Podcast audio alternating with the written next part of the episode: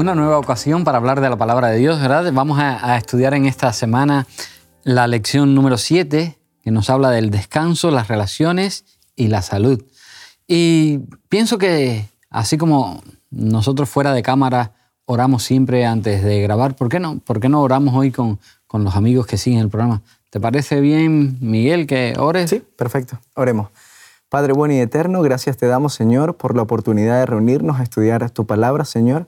Te pedimos que, así como a nosotros, a todas las personas que están allí conectadas a través de las redes, que puedan ver este vídeo, que les sirva como un instrumento poderoso para cambiar sus vidas y para reformarlas y confiar en ti. En nombre de Jesús, amén. Amén, amén. Así que, fijaros, estamos, eh, digamos, continuando con el tema que estudiamos la semana pasada. Empezamos a ver, pues, a José. José que proviene de, decíamos, de una familia, pues, mm, un poco con una estructura muy particular, muy peculiar, donde las relaciones familiares no fueron tan, tan extraordinarias como tenían que haber sido. Eh, y mencionábamos la semana pasada un estudio de Harvard mm, que se lleva durante muchos años haciendo y que habla de cómo las relaciones familiares ayudan para que las personas tengan mejor salud, mejor salud física y mental. Así que eh, es interesante porque en este caso, en el caso que estamos estudiando, José pasó por situaciones complejas que tienen que haberle, eh, en ciertos momentos, haberle quitado la paz, la paz mental, sobre todo al verse mm, desarraigado, desarraigado de su tierra, ahora en un país extranjero, con una lengua extranjera, con, costumbres también diferentes, eh, tiene que haber sido difícil. Así que en, el estudio, en el repaso de la lección de la semana pasada, eh, llegamos hasta ese momento en que José, digamos, las cosas iban mal, pero de mal en peor. Vamos a ver en, esta semana cómo esas relaciones llegan a restablecerse, eh, a sanearse, a cambiar eh, a través de, un elemento que es extraordinario, el perdón, ¿verdad? Cómo eh, los sentimientos tienen que aflorar y bueno, se produce ahí un cambio en esa, en esa familia. Lo dejábamos la semana pasada en que él estaba en la cárcel, había tenido aquel encuentro con el copero, con el panadero, se había decidido la vida de estas personas, pero él había quedado todavía olvidado allí en la cárcel.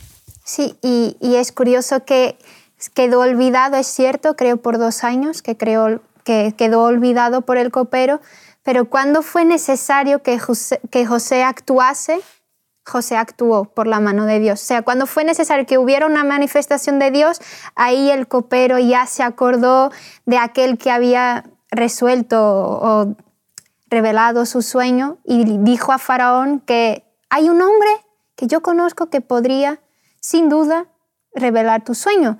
Y entonces el copero se acuerda, eh, José vuelve, va a la presencia del, faraón y ahí él dice lo que, lo que es el sueño de las vacas gordas, de las vacas magras, de, todo. Y lo cierto es que José, de niño mimado, de esclavo, de revendido para, para esclavo en una casa, que después sube un poquito y baja otra vez a la cárcel, ahora se cambia en el primer ministro de Egipto. O sea, de la nada José vuelve a ser la persona más importante para la vida de alguien. En este caso era un faraón. O sea, el faraón vía en José el que había solucionado sus problemas y ahora es el primer ministro de, de, Egipto. Y llega el punto de que pasaron los siete años de las vacas gordas, del primer sueño del faraón, y ahora llegan los siete años de las vacas magras. O sea, vienen siete años de dificultad en Egipto, en, básicamente en toda esa provincia, y llega el momento también en que en la casa de su padre siente necesidad de comer. Y empieza la hambrura por, por, por la tierra y sus hermanos bajan a Egipto a comprar, porque se escuchó que en Egipto había pues había pan, sí, había, abundancia. Había abundancia. Y es curioso cómo el Señor guía a su pueblo. El Señor podía haber resuelto la situación del pueblo. Eh, bueno, no era un pueblo, era una familia, digamos, una, una especie de tribu. Eh, podía haberle resuelto localmente la necesidad. pero el Señor que tiene planes con, los, con sus hijos y sus planes abarcan años y abarcan generaciones, eh, no, no permitió que se resolviera localmente esa situación de hambruna que había y, los hizo que tuvieran que ir sí. allí a, Egipto a satisfacer esa, esa necesidad.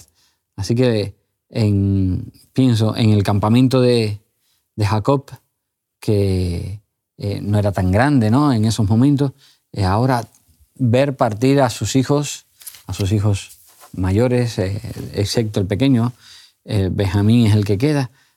Uy, desarraigo otra vez un poquito. Bueno, bueno, es, un viaje, pero es un viaje en una época no como ahora. Que ahora los viajes se hacen muy rápido, coges un avión, un tren, un barco, lo que sea. Era en caravanas que iban pues siguiendo rutas y tal y, soportar calores y soportar pues dificultades. Y ve alejarse a sus hijos y se van allí a Egipto. Y en Egipto no es casualidad. Dios ya tenía preparado, tenía preparado para su pueblo, tenía la, la, respuesta a todas las necesidades para esa pequeña familia que llega a ser un pueblo después grande. Hay, hay algo interesante. ¿Cómo se sentiría José durante todo este tiempo que había estado separado de su familia?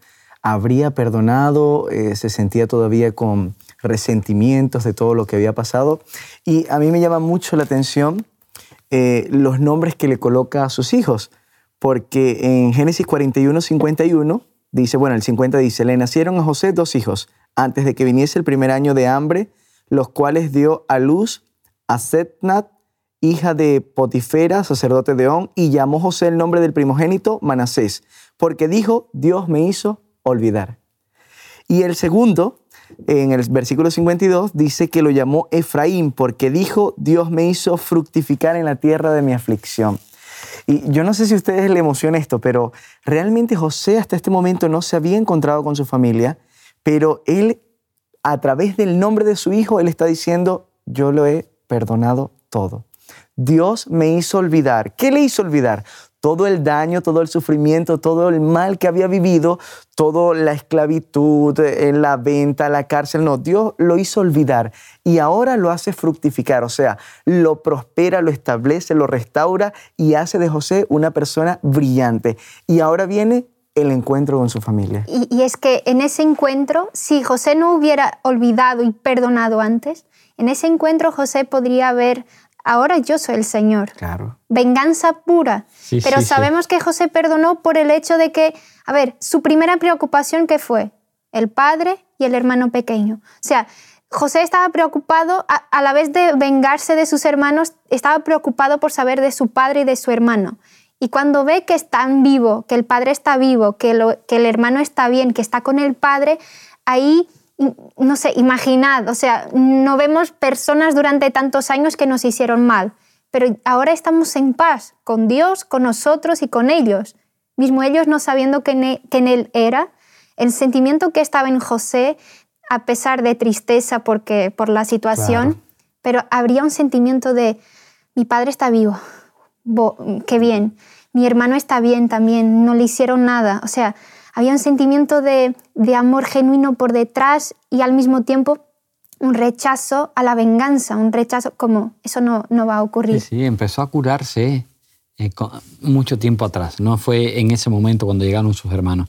Eh, y te das cuenta de eso, ¿verdad? El, el, texto es muy bonito cuando, cuando habla en otros momentos, ¿verdad? Eh, José propuso en su corazón, José tiene que haberse propuesto muchas cosas, aunque es verdad que el texto bíblico es escueto, es verdad que en Patriarcas y Profetas se nos, se nos narra más exquisita y más amplia la historia, con muchos más datos, pero la verdad que, que tuvo que ser extraordinario este hombre para, en su situación, que todavía era un jovencito cuando sale desarraigado de su familia, cómo fue creciendo, evolucionando, madurando con una madurez de un cristiano que tú dices, este chico eh, caló en, la vida de este chico eh, el Dios verdadero, que le, transformó Dios, transformó la vida de, José. Ah, la lección dice, em, podemos perdonar, pero eso no significa que podamos o debamos aceptar el abuso. Es curioso porque José ya había perdonado, de acuerdo a lo que hemos estudiado, ya había olvidado todo el mal que había hecho la familia. Sin embargo, él tenía una preocupación. Él pensaba, ¿será que mis hermanos cambiaron? ¿Será que todo este tiempo les sirvió para reflexionar, para cambiar la forma egoísta de pensar, eh, actuar por egoísmo, actuar con maldad? ¿O siguen siendo los mismos? Y entonces José presenta, eh, José presenta algunas pruebas particulares para ver qué había dentro de cada uno de ellos. ¿Y cuál fue la primera prueba? La primera prueba, bueno, él dice el versículo número 7 del capítulo 42, dice, José cuando vio a sus hermanos los conoció, mas hizo como que no los conocía y les habló ásperamente y les dijo, ¿de dónde habéis venido? Ellos respondieron, de la tierra de Canaán para comprar alimentos. O sea, lo primero que José hace es, yo no los conozco. No sé quiénes son ustedes. Yo imagino que cómo, cómo se vestía José en ese momento para que no lo hayan reconocido tenía que ser interesante, ¿no? Tal vez se, se cortó el cabello o algo con las cejas, no sé cómo, cómo vestían los, los líderes en ese momento. Seguramente habría dejado, ¿verdad? La vestimenta mm, tradicional de Canaán Claro. y ahora estaría formando parte, formaba parte de la sociedad egipcia y a un nivel eh, pues eh, que no llegaba a todo el mundo, así que habrá adquirido las costumbres en el vestir igual que, que los egipcios y, y más en... Y, y- y es verdad que decías algo eh, que mm, debe ser una constante a tener en cuenta, que el abuso, ¿verdad? Y la violencia física, ver- verbal, emocional, nunca deben formar parte de las relaciones saneadas, de las relaciones familiares, nunca. Eso no, no se le puede dar eh, paso, entrada. Hay que pararlas, detenerla. Pero es verdad que José no mantuvo esa violencia que habían ejercido eh, contra él, no la mantuvo viva, aunque sí quiso en cierta medida probar a sus hermanos. De hecho, se vale hasta de... Es, es, mm, es apasionante el relato porque él se vale hasta de un traductor. Para que- ser cre- creíble. Claro, yo estoy aquí, vosotros ahí, yo no entiendo nada de lo que habláis, me hago el, no sé, el sueco, eh, y vosotros podéis libremente decir lo que queráis, que yo me estoy enterando de todo, pero vosotros no lo sabéis. Vosotros estáis a- a- al margen de lo que yo estoy tramando y, vamos a crear una situación para ver cómo, cómo avanza el, el futuro de, de esta relación que, que se está recuperando ahora que nos hemos vuelto a encontrar. Cuando pregunta sobre el hermano menor, en el versículo 20 del capítulo 42, dice, Pero traeréis a vuestro hermano menor y serán verificadas vuestras palabras y no moriréis. Y ellos hicieron así. Aquí vemos eh, prácticamente la primera prueba difícil que ellos tenían que hacer porque tenían que traer al hermano.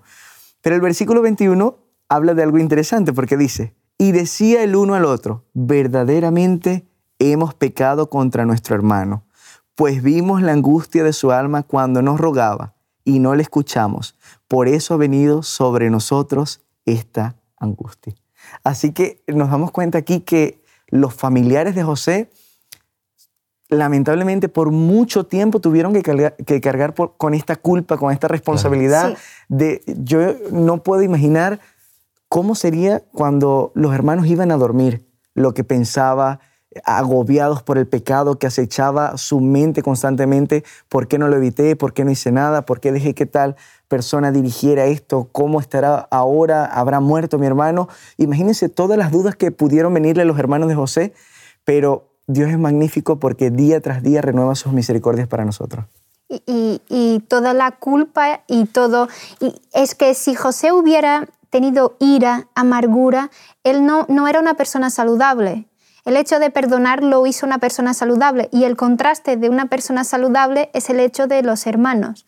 Los hermanos no estaban con una conciencia saludable porque ellos estaban en un sentimiento de culpa de culpa de, por lo que hicieron y no podían pasar ese sentimiento de culpa porque, a ver, es que, dice, es que dice uno de ellos y después Rubén vuelve a decir, yo no os dije que para no hacer, o sea, ellos aún siguen viviendo mucho ese, ese- esa conciencia culpable de grupo, o sea, Quedaron anclados en esa situación. Exacto. Y, y el hecho de que José ve que ellos están en, en un proceso, están, pero es un proceso en que él ve culpa, que ya es un principio, el hecho de que ellos sientan culpa es un principio de que saben de que hicieron algo malo. Entonces José está observando la, escena, está escuchando y José su sentimiento es llorar. Y yo imagino a un hermano que vivió toda la vida con las dificultades de José, el hecho de, llegar a, a, volver a ver a su familia por todo lo que pasó y, y ve que a pesar de que, ah, bueno, no sabemos si ellos algún día buscaron o no a José, a José pero no me parece mucho que hayan procurado por él. Sin embargo, el, proceso del sentimiento de culpa, de que yo reconozco que hicimos algo, ya estaba en ellos. Y es interesante ver que José se emociona y llora por ellos. José no llora por él, llora por ellos, porque ve todo el contexto, toda la emoción y todo eh, todo el avance que esos hermanos hicieron a lo largo de los años. Tiene que haber sido impactante, la verdad. Sobre todo yo pienso eso, encontrarte con esas personas que te hicieron tanto daño. Eh, otra persona con el corazón menos noble que José eh, no les hubiera permitido llegar más lejos. Ahí mismo él tenía la autoridad. Y como tenía la autoridad, podía haber hecho lo que hubiese querido sin problema, porque el faraón no se hubiera metido para nada en que José hubiese a esas personas las hubiese encarcelado, las hubiese eh, eh, mandado a, matar. Eh, así que, como bien decías, ¿no? el proceso del perdón no fue en ese momento cuando los vio, ah, mira, ahora, pues... Pues perdono. Perdono. No, había pasado tiempo. Daros cuenta que José llega a Egipto, es un, un, joven en la adolescencia superior, eh, y ya han pasado cerca de 13 años, ya tiene 30 años, ya es un hombre casado con hijos y tal, así que ah, su madurez también eh, es distinta. Es diferente la forma de enfocar y de ver. Eh, y también porque en cierta medida empezó a reconocer que Dios estaba guiando, lo había estado guiando a él esas situaciones que no tenían que haberse dado, porque hay gente que, no, es que eh, eh, Dios hizo que los hermanos lo vendieran. Hombre, Dios no quiere que nosotros suframos y que, nuestros hermanos sean crueles y que nos hagan mm, este tipo de, de abuso. No, no. Lo que Dios coge el error de nosotros, los seres humanos, el error de sus hermanos y transforma esa situación. A diferencia de usar el mal, transforma el mal en bendición. Eh, me llamó la atención también eh, que después José tiene un acto de preferencia por uno de los hermanos. En Génesis 43, 34 dice, y José tomó viandas de delante de sí para ellos, mas la porción de Benjamín era cinco veces mayor que cualquiera de la de ellos. Es curioso, o sea, José sabe que los hermanos tenían celo de él, por eso lo vendieron, porque era el favorito. Ahora José también aplica favoritismo en la familia. Y cuando tú lees esto, dices, bueno, pero José, ¿qué estás haciendo? O sea, tú vas a seguir cometiendo el error. Pero el, el escritor de la lección lo evalúa de una forma diferente. Y él dice, José quería probar si los hermanos aún continuaban con el problema de los celos porque cuando ven que la otra persona es favorecida más que ellos, ahora ya no hay problema. No importa si tú eres eh, bendecido, yo te acompaño. Si tú tienes bendición, yo me alegro por ti. Ya en los hermanos se había quitado este, este problema que traía tanto daño a la familia, que era el egoísmo, eh, la ambición, todos los temas que hemos visto durante las semanas pasadas. Bueno, ¿y en qué beneficia a una persona el perdonar? Mm. No, no a quien ha cometido el error y al que se le perdona, sino a la persona que está perdonando. ¿En qué le beneficia? Le en todo, o sea, no, pero es la realidad, porque una persona que perdona es una persona que es libre. Pero es curioso que una persona solo puede perdonar de verdad si alguna vez fue perdonada, en el sentido que cuando nosotros sentimos el perdón de Dios en nuestra vida, nosotros vamos a poder perdonar los demás porque hemos vivido lo que es el perdón. Entonces queremos que los demás puedan sentir lo que nosotros algún día hemos sentido con Dios. Entonces, cuando alguien nos hace mal, nosotros perdonamos, mismo que la persona ni pida perdón, pero nosotros sentimos la necesidad de perdonar. ¿Por qué? Porque el Señor nos perdona a cada día nuestras faltas, nuestros errores. Y entonces cuando nosotros eh, estamos con Dios como José, José pudo perdonar, sí, porque estaba con Dios. Porque si él no estuviera con Dios, su sentimiento iba a ser completamente distinto.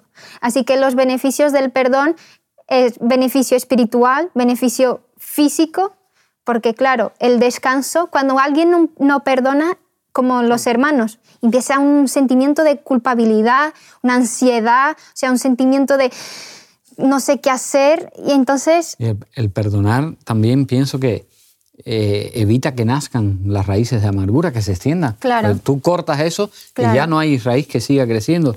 Eh, en cierta medida, perdonar, ¿sabéis? Eh, ayuda para no seguir siendo esclavo de la persona que te hizo daño. Porque cuando no has perdonado, sigues en esa dinámica, sea enojado con la persona, odiando o teniendo eh, resentimientos hacia ellos o, deseando cosas malas hacia ella, mala voluntad hacia esa persona. Cuando perdonas, no sigas que esa, no sigues permitiendo que esa persona esté dominando todavía tu vida. No permites, digamos, a Satanás en cierta medida, ¿verdad? Que te esté desestructurando tu vida, eh, porque ahora tú has roto o vas a romper. Al perdonar rompes y, no le permites a Satanás también tener el, el control de nuestras emociones. Eh, no le permites que, siga desarrollando en nosotros esas, esas raíces de, de amargura. A mí me viene en la mente cuando hablamos acerca del perdón, Pedro, cuando dice, ¿cuántas veces tengo que perdonar? 70 veces 7. Y Pedro, ¿qué? 70 veces 7. Jesús, luego de, hablar esto, empieza a contar una parábola. La parábola de los dos deudores. Aquel que debía poco y le fue perdonado. Eh, que debía mucho, perdón, y le fue perdonado. Y que cuando alguien le debía a él una, una pequeña cantidad, él no lo quiso perdonar. Entonces el juez fue y le dijo, bueno, ahora tú vas a pagar todo en la cárcel y todo esto. Es curioso, pero yo creo que cuando nosotros entendemos la realidad del perdón, cuando entendemos que nosotros mismos necesitamos perdón, entonces estamos calificados para perdonar a otros. Si nosotros nos creemos perfectos, entonces todos los demás no merecen el perdón.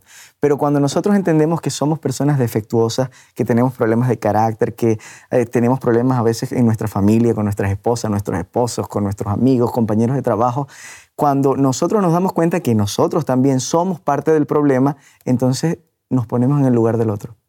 Y decimos, él también es una persona que está oprimida por el pecado, que está acechada por Satanás. Y cuando nosotros comprendemos este asunto, entonces despersonalizamos los conflictos, porque entendemos que mm, yo no estoy molesto con Ana directamente o con Nelson, no, yo estoy incómodo con una situación que ocurrió con Ana, pero no estoy molesto con Ana. Entonces, creo que esto es el secreto, aprender a despersonalizar el problema y atacar directamente al pecado y no a la persona. Entonces, cuando nosotros comprendemos que necesitamos esa gracia, y que la recibimos, entonces podemos darla. Y, solo ahí, y solo cuando hay esa comprensión es que las palabras de Jesús de amad a vuestros enemigos, orad por ellos, bendecid, solo ahí es que nosotros podemos entender porque comprendemos que el problema no es, es que la persona es como yo, tiene sus fallas, pero yo tengo que mirarla con los ojos que Cristo mira a ella y entender que sus fallas que me pueden hacer daño, pero la persona, o sea, perdonar a la persona y además ayudar a que ella pueda ultrapasar sus fallos, er, el, error o no que, que, tuvo conmigo, pero ayudar y amar. Ahí es que entendemos el significado de las palabras de Jesús. Lo que pasa es que no es fácil perdonar, ¿verdad? Eh, teorizar sobre el perdón es fácil, pero perdonar a veces hay ciertas cosas que, que hay hermanos de iglesia que a veces ay, es que me cuesta tanto porque esta persona me ha hecho, o porque esta persona era tan cercana a mí y me hizo el caso de José con sus, hermanos. Entonces, es, es, complejo por eso. Pero cuando uno perdona, entra esa dimensión de, eh, porque uno dice, bueno, ¿y por qué está en esta lección en este librito de escuela sabática, en este trimestre, eh, el perdonar. Claro, porque cuando uno perdona, descansa. Emocionalmente, esa persona que te ha hecho tanto daño y que tú la mantienes viva. Así que, bueno, el tiempo, el tiempo ha pasado, el tiempo ha transcurrido, tenemos que terminar aquí, así que la semana que viene continuaremos estudiando sobre estos temas, eh, ¿verdad? Que nos hablan del descanso en Cristo. Que el Señor nos bendiga. Amén. Nos vemos la próxima. Nos vemos. Os invitamos a tener una experiencia más allá del sábado, convirtiendo tu unidad de acción en una iglesia hogar en donde la Biblia, la oración intercesora, la fraternidad y la testificación sean vuestro estilo de vida. Así experimentaremos un poder renovador en la iglesia y en el cumplimiento de la misión. Suscríbete a nuestro canal de Hot Media para no perderte ninguna escuela sabática viva. Que Dios te bendiga.